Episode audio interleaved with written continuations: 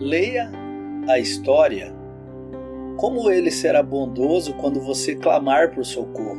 Assim que ele ouvir, lhe responderá. Bíblia Sagrada, Isaías 30, 19.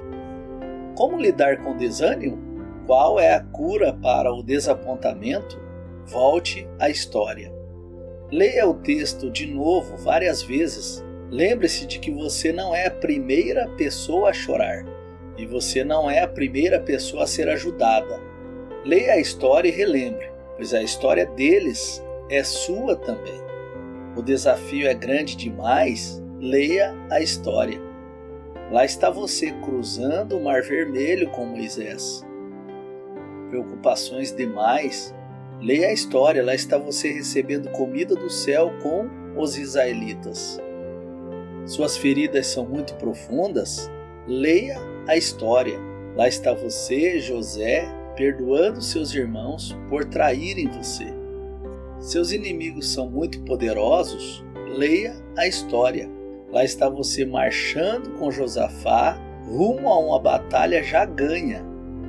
Seus desapontamentos são muito grandes, leia a história. Dois discípulos seguindo para Emaús. O Salvador que eles achavam que estava morto agora caminhava ao lado deles. Ele entrou na casa deles e sentou-se à sua mesa. E alguma coisa aconteceu no coração deles.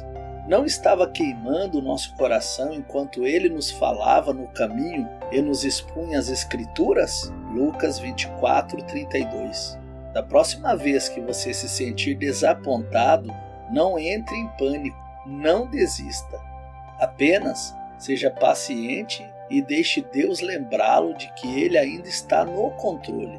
O fim só chegará na hora determinada. Cada dia traz seus próprios problemas. Deus nos lembra de que não precisamos pegar preocupações emprestadas do amanhã ele nos ajuda a enfrentar a cada dia as demandas diárias, vivendo no seu amor momento após momento, hora após hora.